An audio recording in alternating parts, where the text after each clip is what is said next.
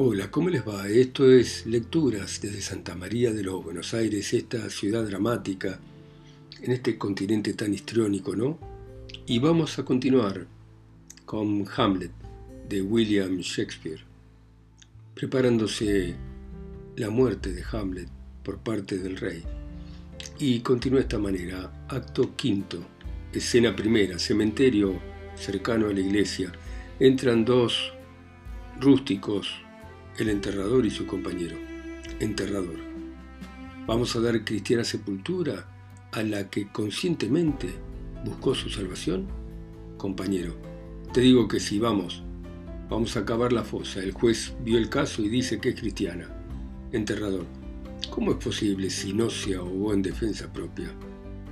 Compañero, bueno, ya está decidido el tema. Enterrador. Entonces habrá sido se ofendiendo no pudo ser otra cosa. Esta es la cuestión. Si yo me ahogo a sabiendas, eso es un acto, y un acto tiene tres ramas, hacer, obrar, realizar. Por lo tanto, ella se ahogó a sabiendas. Compañero, señor cavador, escucha. Enterrador, perdona, acá está el agua. Aquí el hombre, bien. Si el hombre va al agua y se ahoga, quiéralo o no, es él quien va. ¿Te das cuenta? Pero si el agua viene a él y él se ahoga, él no se ahoga a sí mismo. Entonces quien no es culpable de su muerte no pudo acortar su vida. Compañero, ¿esa es la ley? Enterrador claro, la ley que lo investiga. Compañero, ¿querés saber la verdad? Si no es una señora, no le dan cristiana sepultura. Enterrador, justo. Y es una pena que los grandes tengan más derecho a ahogarse o colgarse que sus hermanos cristianos. Vamos, dame la pala. Antiguamente no había más señores que los jardineros, cavadores y sepultureros. Tenían el oficio de Adán. Compañero, ¿Adán fue un caballero? Enterrador, el primero en armarse. Compañero, pero si no tenía ningún arma. Enterrador, ¿sos pagano? ¿No dice la Biblia que Adán tuvo que labrar la tierra? Entonces, armó de paciencia, te voy a hacer otra pregunta. Si no la contestás, confesión y... Compañero, vamos. Enterrador. Albañil, carpintero, calafate. ¿Quién construye más fuerte que los tres? Compañero. El que fabrica la horca. El armazón sobrevive a mil personas. Enterrador. Eso me gustó, de veras. Lo de la horca está bien, pero ¿para quién?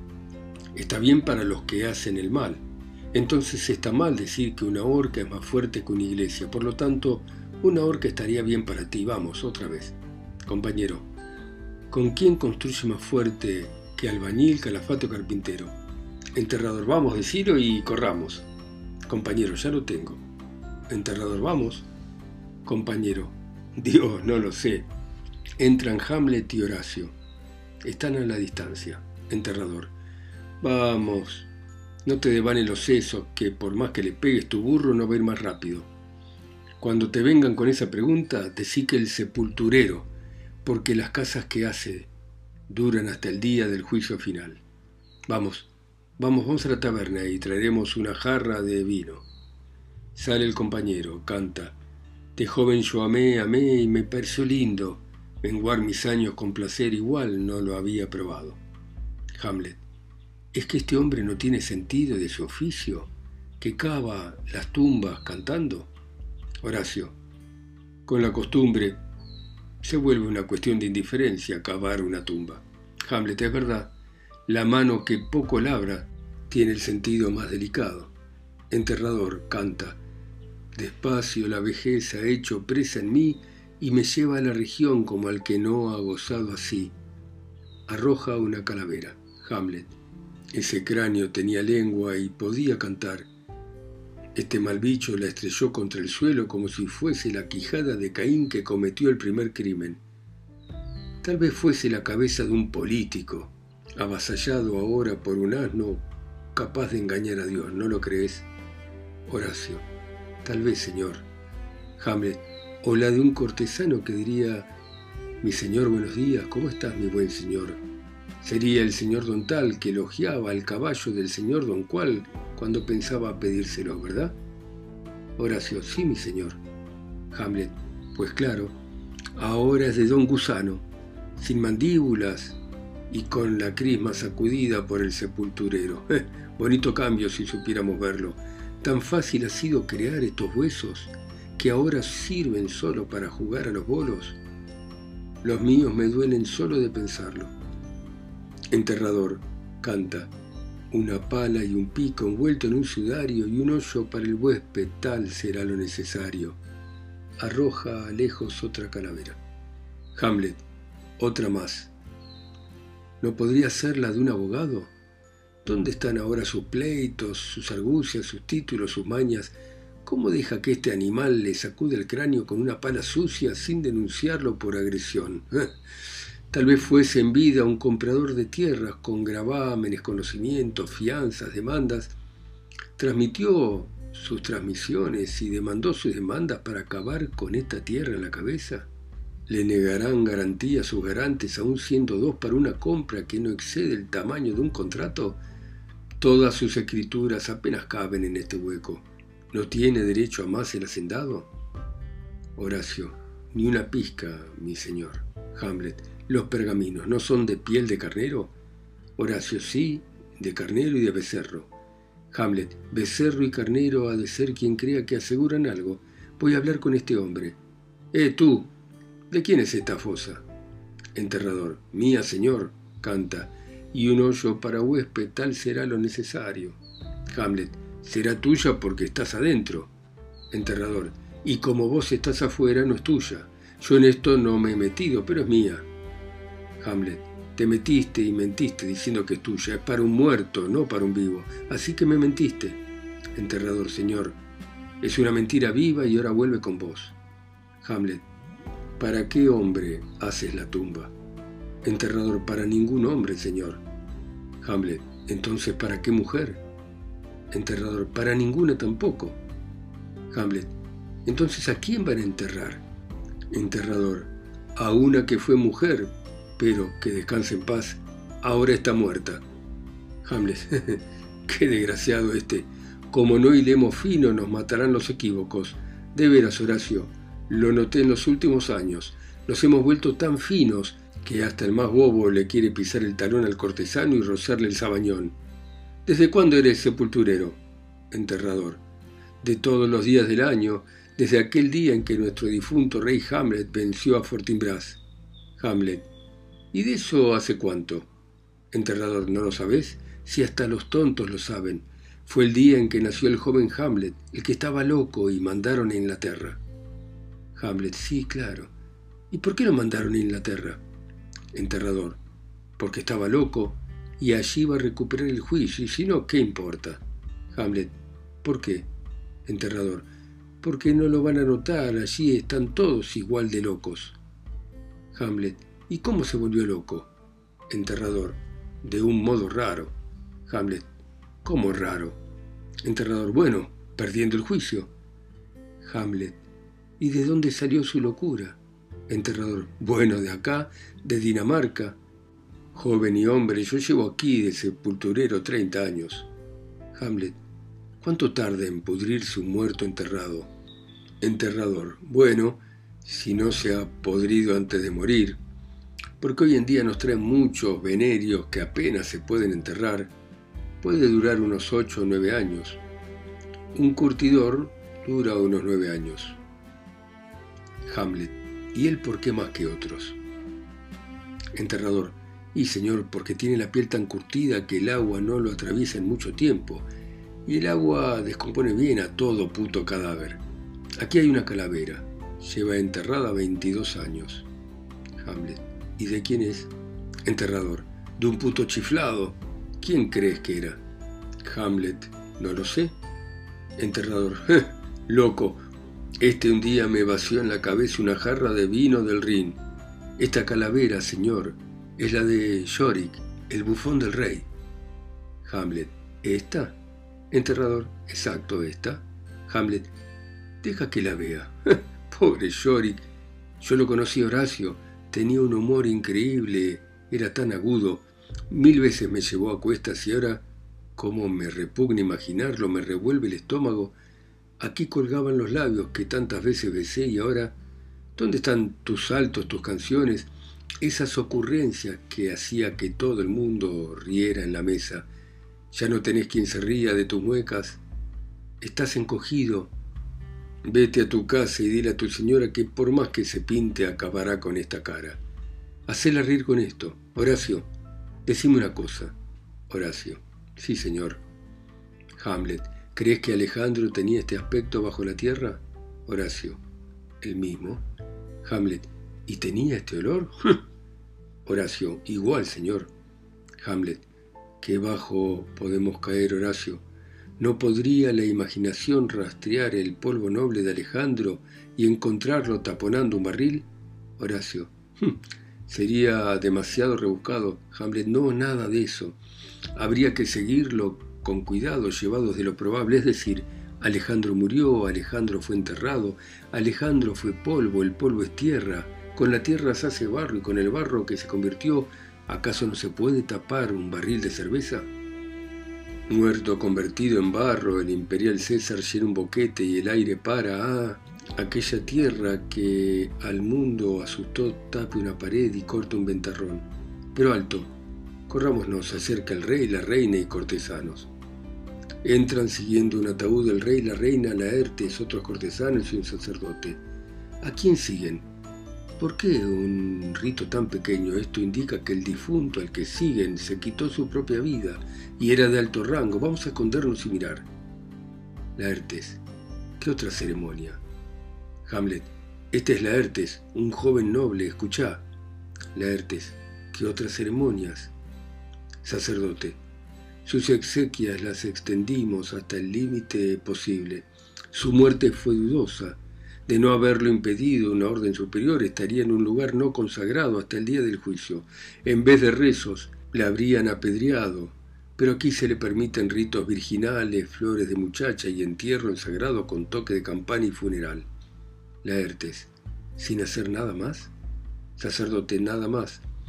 Profanaríamos el oficio de difuntos entonando un responso y rezándole como a las almas que mueren en paz.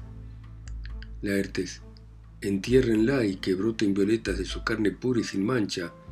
Sacerdote cruel, yo te digo que mi hermana será un ángel providente cuando vos estés aullando en el infierno. Hamlet, ¿cómo? ¿La bella Ofelia? Reina, tirando flores. Flores para una flor a Dios. Confiaba en que serías la esposa de mi Hamlet, querida niña. Yo creí que ibas a engalanar tu lecho de bodas, no tu sepultura. Laertes, cuánto dolor diez veces multiplicado caiga sobre ese maldito cuyo crimen te privó de tu cordura. Esperen, no la sepulten hasta que yo la tenga una vez más entre los brazos. Salta dentro de la fosa. Apilen ahora tierra sobre vivos y muertos, hasta hacer de esto una montaña que supere al monte Pelión o la cumbre celeste del Olimpo. Hamlet se adelanta. ¿Quién es este que vocea su dolor con tanta fuerza que hechiza los planetas con su angustia, dejándolos suspensos como oyentes asombrados? Aquí está Hamlet de Dinamarca. Salta adentro tras Laertes. Laertes, que el diablo te lleve. Hamlet, que mal rezás. Quítame esos dedos de la garganta porque no soy impulsivo ni colérico, pero soy peligroso y tienes que tener miedo. Quítame esa mano. Rey, sepárenlos. Reina Hamlet, Hamlet, todos los cortesanos, señores. Horacio, cálmese, Alteza. Hamlet, por esta causa voy a luchar con él hasta que mis párpados se mueran. Reina, ¿qué causa, hijo mío? Hamlet, yo quería a Ofelia, ni todo el amor de veinte mil hermanos juntos sumaría la medida de mi amor. ¿Qué piensan hacer por ella? Rey, ah, está loco Laertes. Reina, por el amor de Dios no lo oigas. Hamlet, decime lo que harás. ¿Qué pensás? ¿Llorar, luchar, ayunar, desgarrarte? ¿O comerte un cocodrilo o beber vinagre? Yo también. Viniste acá a llorar, a rebajarme tirándote a la fosa. Si te enterrás con ella, yo también. Y si hablas de montaña, que nos echen encima millones de terrones hasta que la tierra se queme la cabeza en el círculo solar y la osa parezca una verruga. Yo también hablaré tan hinchado como vos. Rey, esto es pura locura. El acceso no puede durarle mucho tiempo. Pronto estará manso como una paloma al salir del cascarón y se va a hundir en el silencio. Hamlet, escúchenme bien, ¿por qué me tratan así? Yo siempre los aprecié, pero no importa. Que Hércules haga lo que quiera, el gato maulla y el perro se impone. Sale. Rey, acompañá a Horacio, te lo pido por favor. Sale Horacio. Lo que hablamos anoche debe darte paciencia. Lo ejecutaremos de inmediato. Gertrudis, que vigilen a tu hijo. Esta tumba tendrá su monumento. Muy pronto veremos la hora tranquila mientras la paciencia sea nuestra guía. Salen. Escena segunda, salón del palacio. Entran Horacio y Hamlet. Hamlet. De eso nada más en cuanto al resto veamos. ¿Te acordás de mi relato? Horacio. ¿Cómo no acordarme, señor? Hamlet. En mi alma vi una especie de lucha que me tenía despierto. Me sentí peor que un preso en los grilletes. En un rapto, bendito los raptos, admitamos que a veces el impulso es más útil que el cálculo, lo que nos muestra que hay una divinidad que modela lo que queremos hacer cualquiera haya sido el esbozo de nuestro acto. Horacio, así es. Hamlet, salí del camarote y anduve a tientas en las sombras hasta encontrarlos. Les quité los documentos y regresé al camarote. Me permití abrir el comunicado real y mis temores vencieron mis modales. Horacio, en el comunicado leí, ah, canalla, la orden expresa, con razones muy variadas sobre el bien de Inglaterra y Dinamarca, que todos los duendes me hacen peligroso, porque a su lectura y en el acto, la orden del rey decía, sin esperar a que se afilase el hacha, que me decapitaran. Horacio, no es posible. Hamlet, acá está el comunicado, léelo. ¿Querés saber qué hice? Horacio, te lo pido. Hamlet, viéndome atrapado por esos desgraciados, antes que le diera un resumen al cerebro, yo ya veía la acción, me senté y proyecté una nueva orden. La escribí con buena letra, al igual que los políticos. Antes despreciaba la caligrafía y me forcé por olvidarla, pero me prestó ahora un servicio. ¿Te digo el contenido de la orden que escribí? Horacio, sí, mi Alteza. Hamlet fue un ruego de parte del rey. Dado que Inglaterra ha sido leal tributaria y sus lazos tienen que florecer como una palmera, dado que hay paz y que debe llevar siempre una guirnalda de espigas y unirlos en su afecto, con otros muchos puestos bien colmados que a la vista y lectura del escrito, sin ningún tipo de discusión y cumpliéndolo al pie de la letra, maten a los portadores sin lugar a que puedan confesarse. Horacio, ¿y cómo lo sellaste? Hamlet, hasta en eso el cielo proveyó. Llevaba en la bolsa el anillo de mi padre, cuyo sello es idéntico al del rey. Doblé el escrito de la misma manera que el otro, lo firmé, lo sellé y reemplacé sin que nadie advirtiese ningún cambio. Al otro día fue el combate naval y el resto ya lo sabes. Horacio, y Rosencrantz y Guildenstern murieron. Hamlet, pero si estaban prendados de su oficio, no tengo ningún peso en mi conciencia. Su muerte resulta por haberse entrometido. El inferior corre peligro, atravesándose entre los golpes y estocadas de rivales poderosos. Horacio, ¿qué rey es este? Hamlet, ¿no crees que es mi turno? Mata a mi padre, prostituye a mi madre, se mete entre mi esperanza, la elección y mi propia vida le echa el anzuelo con toda esa maña. ¿No sería de conciencia pagarle con mi brazo? ¿Y no sería condenarse permitir que esta úlcera aumente y siga corrompiendo? Horacio, a tu tío pronto le llegarán noticias de Inglaterra informándole lo sucedido. Hamlet pronto, pero el tiempo está de mi lado. Una vida no dura más que decir uno. Pero me dolió mucho, buen Horacio, haberme propasado con Laertes, porque en la cara de mi causa puedo ver el reflejo de la suya me voy a ganar su favor. Sin embargo, su angustia disparó mi arrebato. Horacio, ch, ¿quién viene? Entra el joven Orric. Orric, Alteza, sea bienvenido usted a Dinamarca. Hamlet, te lo agradezco humildemente. ¿Conoces a esta mariposa?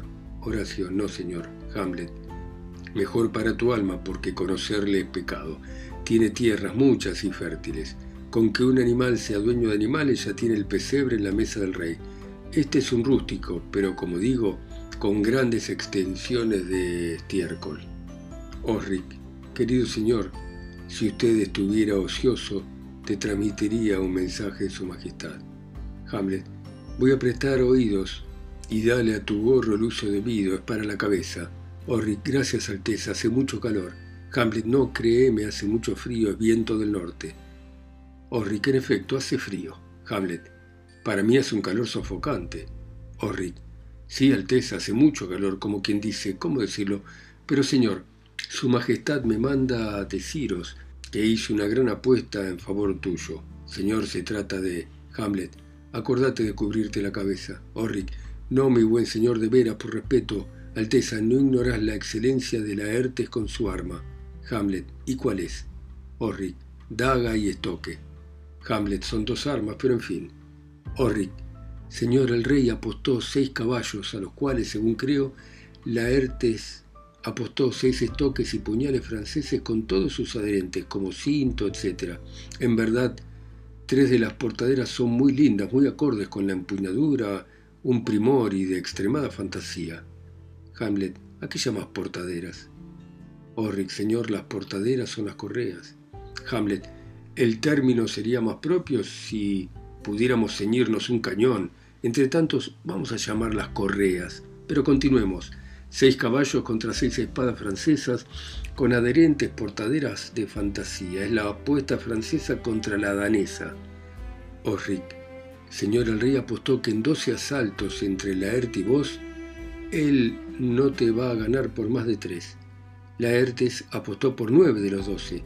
Podría ponerse a prueba de inmediato si usted se dignase responder. Hamlet, ¿y si no respondo? Orric, señor, Quiero decir que si accede a enfrentarse con Laertes, Hamlet, voy a ir al salón, si le place a su majestad es mi hora de ejercicio. Si traen las armas, si está preparado el caballero y el rey mantiene su apuesta, haré que gane si puedo, si no, me ganaré la deshonra y los golpes en cuestión. Orric, transmito así la respuesta, Hamlet. En tal sentido, señor, con los floreos que dicte tu estilo. Orric, me recomiendo con lealtad a Su Alteza, Hamlet, todo tuyo. Hace bien en recomendarse, porque nadie lo hará por él. Orric se fue. Horacio. Este tonto se va con el cascarón en la cabeza. Hamlet.